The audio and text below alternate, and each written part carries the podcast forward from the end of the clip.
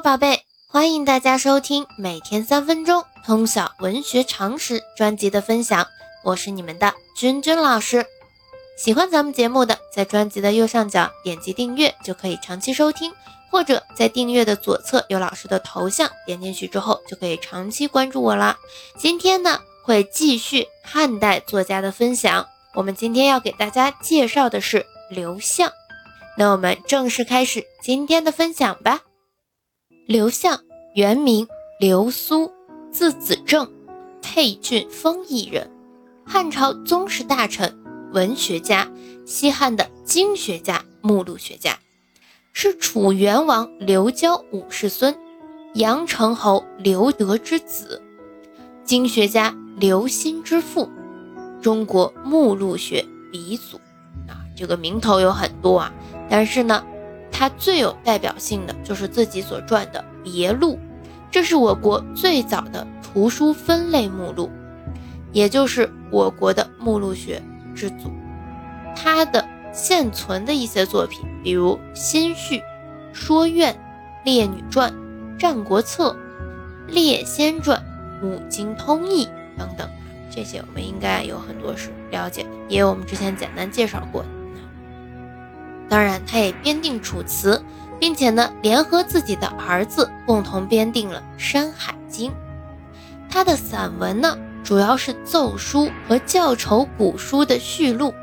比较有名的，比如说《建营昌陵书》和《战国策》序录，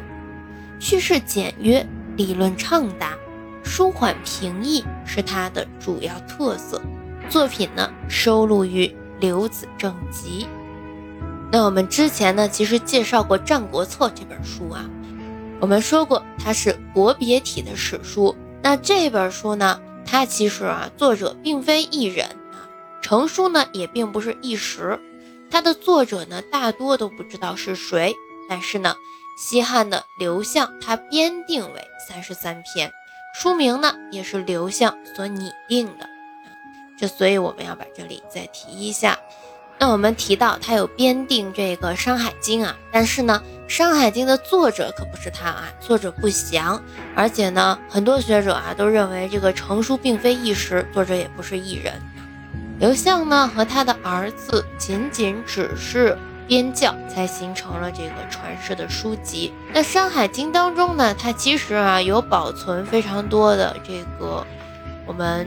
比较熟悉的远古神话传说和寓言故事，比如说夸父逐日、精卫填海、大禹治水。《山海经》它的主要内容是民间传说中的一些地理知识，包括山川地理、民族物产、药物、祭祀、巫医等等啊。那这里的这些寓言故事呀，还有神话故事，是《山海经》当中有的啊。呃，教材中有个别引用一些小故事啊，这些神话呀。传说呀，我们有学过的啊，些都可以做一个了解，就知道这个书是怎么回事儿就行了。那我们今天的分享就到这里了，我们明天见。